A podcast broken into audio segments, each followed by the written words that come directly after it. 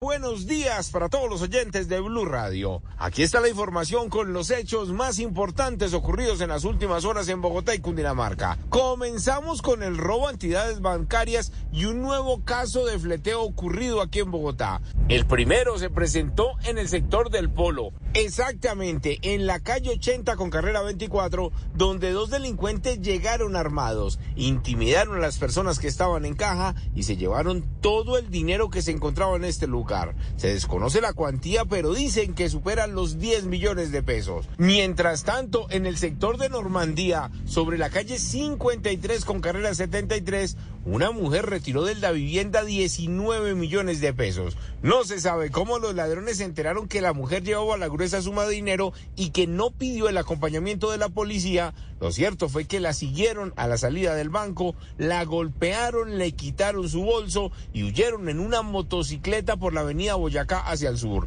Los criminales se escaparon, pero dicen que al parecer son los mismos que vienen haciendo de las suyas en el sector de Ayuelos, como también en varias entidades de la localidad de Kennedy. La mujer fue remitida a un centro médico y se recupera en un hospital de la localidad de Engativá.